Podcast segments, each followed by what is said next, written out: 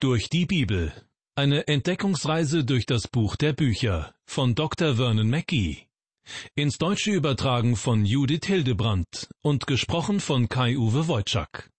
Herzlich willkommen zu unserer Sendereihe Durch die Bibel.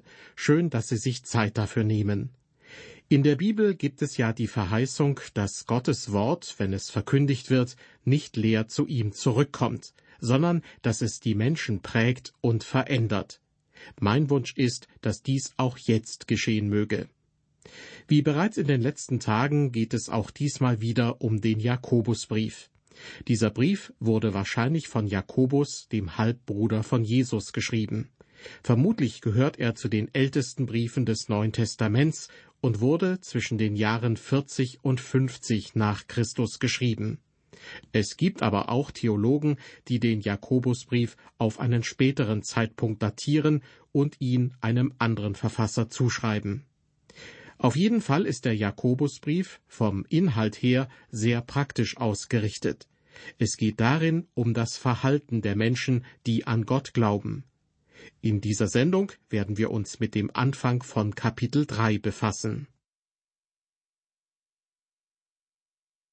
Ich habe über das dritte Kapitel des Jakobusbriefes ein kleines Buch geschrieben und es hat den ziemlich herausfordernden Titel Die entbrannte Hölle. Das mag in Ihren Ohren ein wenig reißerisch klingen, aber im Grunde verwende ich denselben Ausdruck, den auch Jakobus im dritten Kapitel seines Briefes gebraucht. Er spricht in diesem Zusammenhang von der Zunge und meint damit die Art und Weise, wie wir miteinander sprechen. Die Meinungsrede und Pressefreiheit ist von großer Bedeutung für eine demokratische Gesellschaft. Allerdings habe ich manchmal den Eindruck, dass man sie nicht allen Menschen gleichermaßen zubilligen will. Wenn man zum Beispiel als Christ eher konservative Standpunkte vertritt, wird man nicht selten dafür angegriffen. Ich persönlich würde mir wünschen, dass die Presse- und Redefreiheit nicht so oft dafür missbraucht wird, andere Leute zu verunglimpfen und zu verleumden. Außerdem wäre es schön, wenn sich die Menschen darauf besinnen würden, dass es natürlich auch noch ein Recht aufs Zuhören gibt. Nicht immer muss sich jeder stets zu allen Themen äußern. Einfach aufmerksam zuzuhören kann in gewissen Situationen die bessere Entscheidung sein. Schließlich hat Gott uns nicht umsonst zwei Ohren, aber nur einen Mund gegeben. Trotzdem geht es in Jakobus 3 gewissermaßen um die Redefreiheit in Gottes Universität. Genauso passend wäre die Überschrift Gott achtet auf das, was wir reden. Es ist zweifellos Gottes Recht, dies zu tun. Schließlich sind wir seine Geschöpfe. In diesem Kapitel geht es aber auch um die Redefreiheit Gottes und um seinen Anspruch, unsere Redefreiheit einzuschränken. Ja, er hat zweifellos das Recht, uns aufzufordern, auch zuzuhören. Denn er hat uns schon sehr viel zugehört.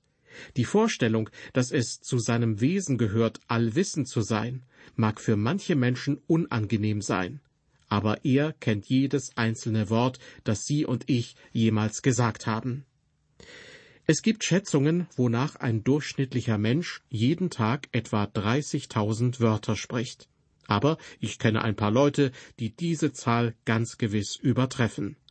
Im Laufe eines Lebens können unsere gesprochenen Worte eine ganze Bibliothek füllen. Und Gott hat sie alle gespeichert, denn er hört uns zu. Redefreiheit wurde ursprünglich vor allem an den Universitäten eingefordert, inzwischen aber auch in den Kirchen. Hier ergibt sich jedoch das Problem, dass im Namen der Redefreiheit über andere negativ und vor allem hinter ihrem Rücken geredet wird. Ich denke, jeder Christ sollte das Anliegen haben, dass Redefreiheit gewährt wird, dass also jeder seine Meinung sagen darf. Aber es gibt eben auch einen Missbrauch der Redefreiheit. Und darauf kommt Jakobus im dritten Kapitel seines Briefes zu sprechen.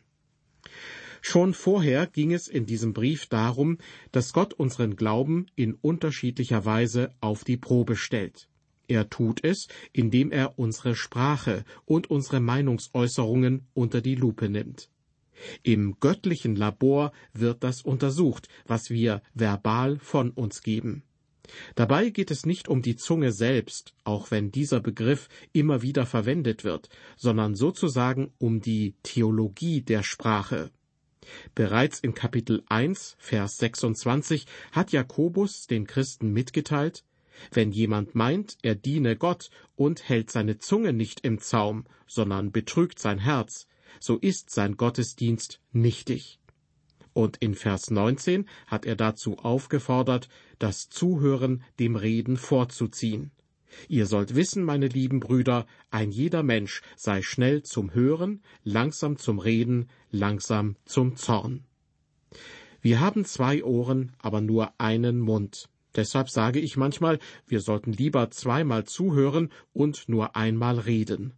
Ja, die Zunge ist die gefährlichste Waffe der Welt, in gewisser Weise gefährlicher als eine Atombombe.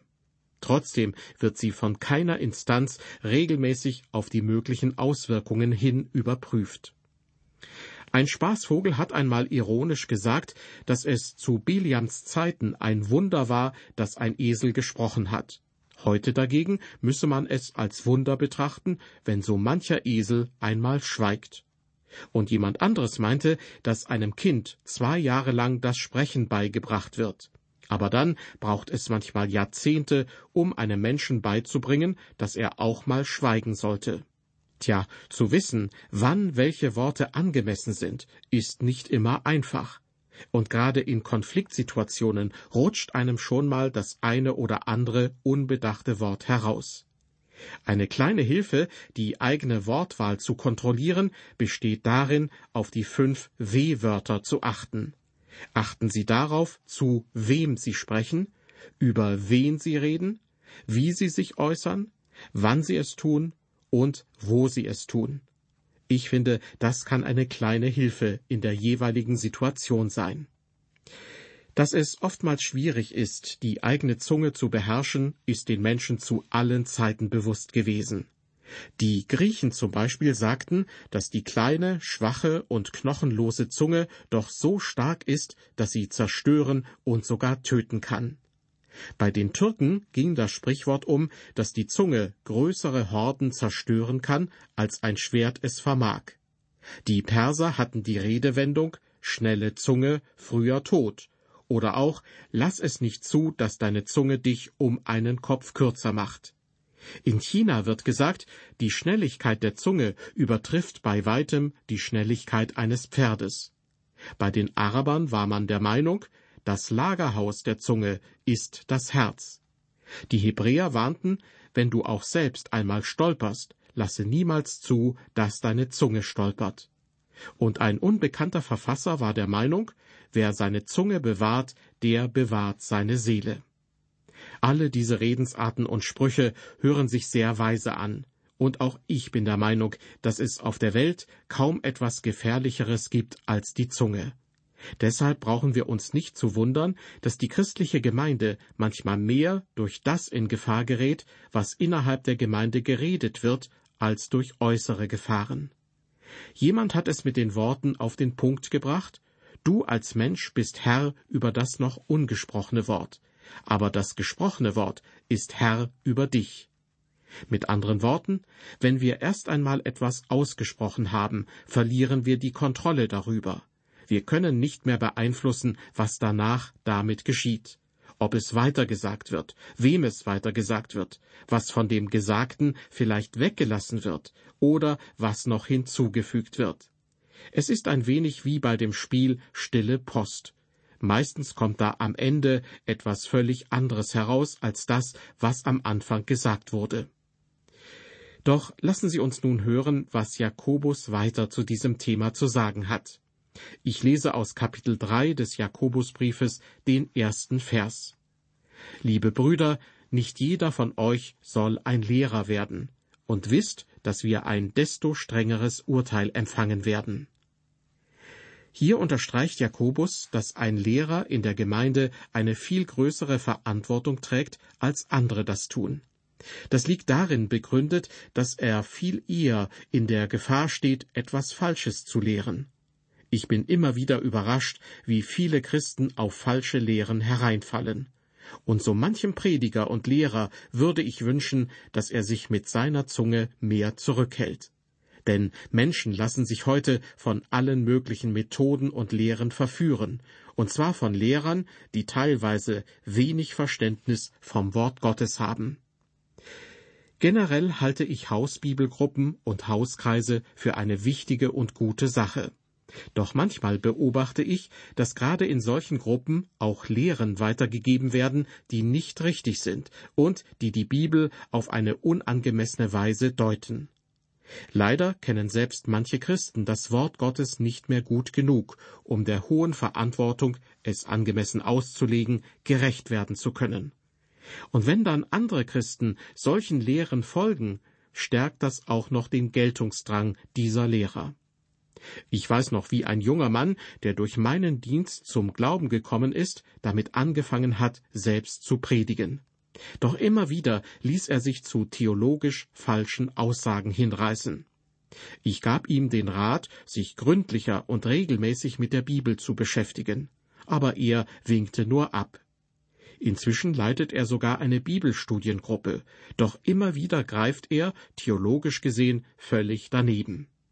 So etwas habe ich schon bei einigen Hauskreisleitern beobachtet. Sie haben keine umfassende Bibelkenntnis und sind auch nicht bereit, mehr Zeit in das eigene Studium der Bibel zu investieren. Ja, es scheint ihnen auch gar nicht so wichtig zu sein, das Wort Gottes korrekt auszulegen. Diesen Menschen sagt Jakobus, wie wir eben schon gehört haben, Liebe Brüder, nicht jeder von euch soll ein Lehrer werden, und wisst, dass wir ein desto strengeres Urteil empfangen werden. Jakobus macht hier deutlich, dass jeder Lehrer irgendwann für das, was er gelehrt hat, zur Rechenschaft gezogen wird. Deshalb ist es so wichtig, immer wieder selbst in der Bibel zu lesen und bereit zu sein, das eigene Denken korrigieren zu lassen.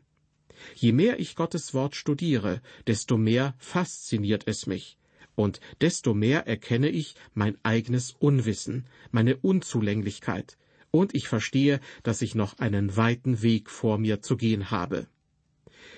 Diese Erkenntnis wünsche ich allen Hauskreisleitern ebenso wie allen Kindergottesdienst- oder Jugendmitarbeitern und allen anderen, die an irgendeiner Stelle für die Menschen das Wort Gottes auslegen. Ich erinnere mich manchmal an das, was ein erfahrener Prediger über einen jungen Kollegen sagte, als dieser seinen Dienst begann. Andere waren auch der Meinung, dass dieser junge Prediger sehr von sich selbst eingenommen sei. Der ältere Kollege bestätigte das mit den Worten Er scheint zu denken, dass er die vierte Person der Dreieinigkeit ist. Ich habe den Eindruck, so mancher Theologe steht in der Gefahr, stolz und überheblich zu werden. Und in diesem Zusammenhang spielt die Zunge eine tragische Rolle. Denn sie ist geradezu gefährlich. Deshalb warnt Jakobus gleich am Anfang von Kapitel 3, Liebe Brüder, nicht jeder von euch soll ein Lehrer werden. Bitte denken Sie nicht, liebe Hörer, dass Sie ab dem Augenblick, in dem Sie ein Kind Gottes geworden sind, auch gleich schon einen Hausbibelkreis oder eine Bibelstudiengruppe leiten müssten, oder dass Sie sofort über das Buch der Offenbarung einen fundierten Vortrag halten könnten. Jakobus begründet seine Aussage mit den Worten und wisst, dass wir ein desto strengeres Urteil empfangen werden. Ich muss sagen, mir macht es manchmal richtiggehend Angst, wenn ich daran denke, dass Gott mich danach beurteilen wird, wie ich sein Wort lehre, und dass er mich dafür verurteilen wird, wenn ich es falsch auslege. Und je mehr Möglichkeiten ich habe, sein Wort zu verkündigen, desto größer ist die Verantwortung, die ich Gott gegenüber habe. Denn die Gefahr zu irren wird dadurch noch größer, wie Jakobus im nächsten Vers andeutet. Er schreibt in Vers zwei, denn wir verfehlen uns alle mannigfaltig. Wer sich aber im Wort nicht verfehlt, der ist ein vollkommener Mann und kann auch den ganzen Leib im Zaum halten. Dass wir uns alle mannigfaltig vergehen, meint, dass wir sehr unterschiedliche Arten von Fehlern begehen können. Und zwar jeder von uns. Hier gibt es keine Ausnahme. Wer sich aber im Wort nicht verfehlt, so fährt Jakobus weiter fort, der ist ein vollkommener Mann. Mit vollkommen ist hier nicht etwas Perfektes gemeint, sondern es geht um einen Christen, der reif ist und wie ein Erwachsener handelt, der sich nicht verhält wie ein trotziges Kleinkind oder ein ungestümer Teenager. Solch ein gereifter Mensch, sagt Jakobus, ist in der Lage, den ganzen Leib zu kontrollieren, ungefähr so wie ein Reiter mit dem Zaumzeug ein Pferd lenken kann. Solch ein Mensch hat seinen Körper, ja sein ganzes Leben fest im Griff. Der Umgang mit der Zunge erhebt den Menschen über die Tiere. Er ist kein plappernder Papagei oder ein schreiender Affe. Der Mensch kann sich viel eindeutiger äußern als jedes Tier. Er kann Gedanken in Worte fassen, sich selbst ausdrücken, er kann verstanden werden und auf höchster Ebene sich verständlich machen. Und die Art und Weise, wie er seine Zunge einsetzt, zeigt, wer er ist. Vor einigen Jahren fuhren meine Frau, unsere Tochter und ich von einer Konferenz zu einer anderen. An einer Tankstelle in den Bergen wollten wir tanken. Ich sagte dem Tankwart nur die beiden Worte Bitte auffüllen, mehr nicht. Während ich dann das Bergpanorama betrachtete, wurde mir bewusst, dass der Mann mich genau beobachtete. Als ich ihm zulächelte, fragte er mich, sind Sie nicht Dr. Vernon McGee? Ja, erwiderte ich, kennen wir uns? Nein, sagte er, wir haben uns noch nie persönlich getroffen, aber in den Wintermonaten ist hier alles zugeschneit, so dass wir oft kaum das Haus verlassen können. Dann hören wir an den Sonntagabenden Ihre Sendungen im Radio.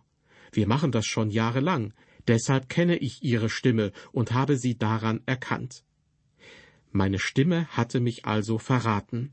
Die beiden Worte Bitte auffüllen hatten schon genügt. Über eine ähnliche Begebenheit wird im Matthäusevangelium Kapitel 26 berichtet.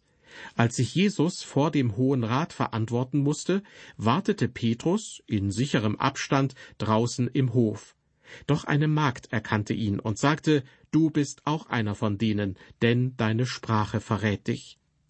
Petrus konnte nicht leugnen, dass er aus Galiläa stammte. Liebe Hörer, unsere Sprache verrät, wer wir sind. Unsere Zunge offenbart etwas über uns. Sie zeigt, wo wir herkommen.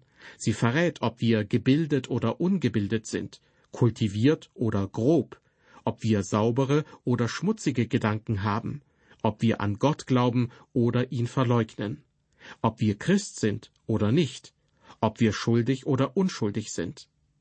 Ich vermute, wenn es eine Aufzeichnung von allen Worten gäbe, die Sie im letzten Monat von sich gegeben haben, Sie würden diese vermutlich um keinen Preis der Welt anhören wollen. Aber Gottes Prüfung unserer Worte müssen wir wohl oder übel über uns ergehen lassen.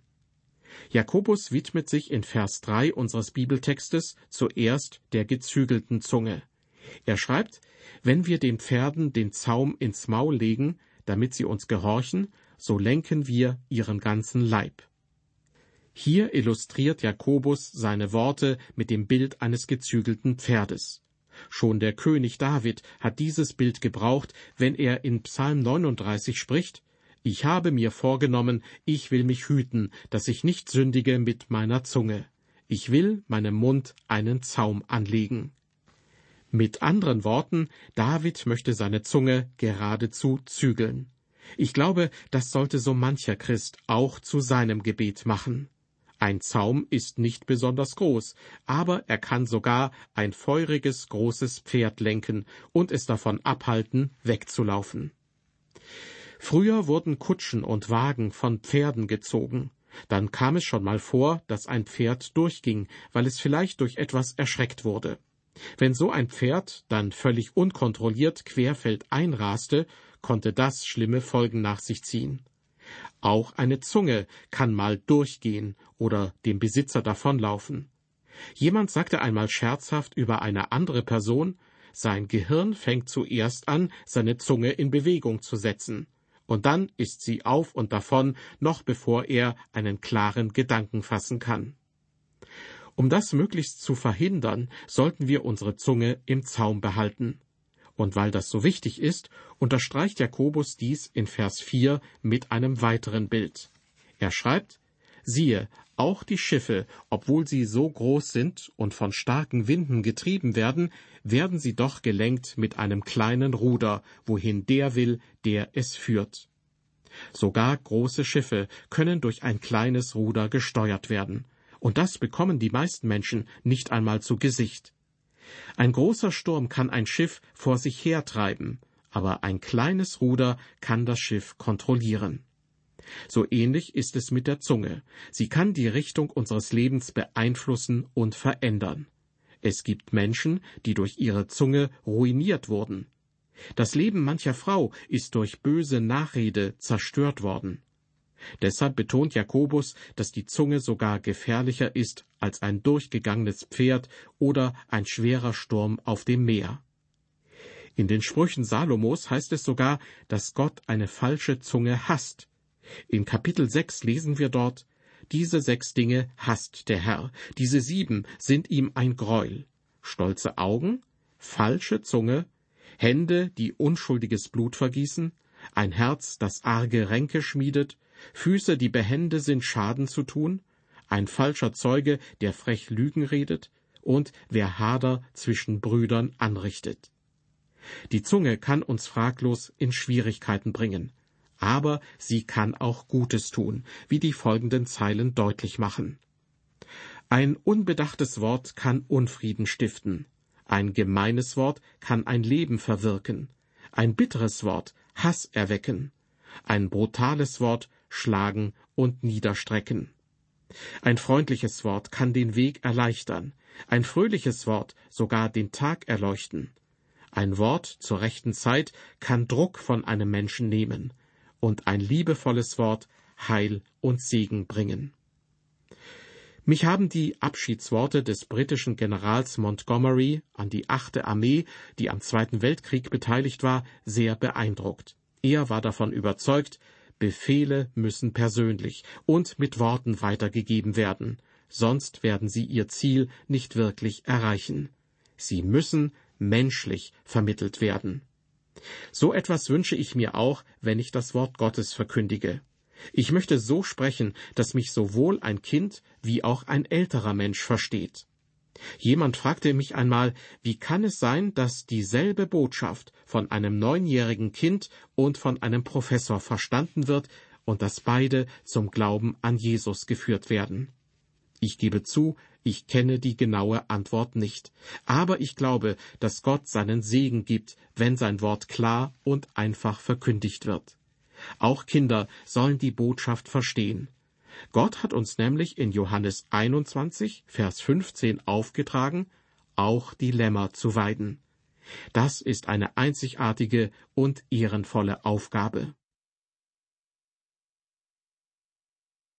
Im Mittelpunkt dieser Sendung standen aus dem Jakobusbrief Kapitel 3 die Verse 1 bis 4.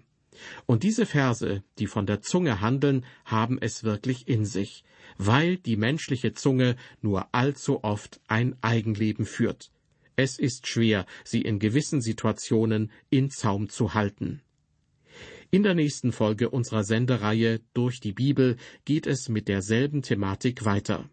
Bis dahin auf Wiederhören und Gottes Segen mit Ihnen.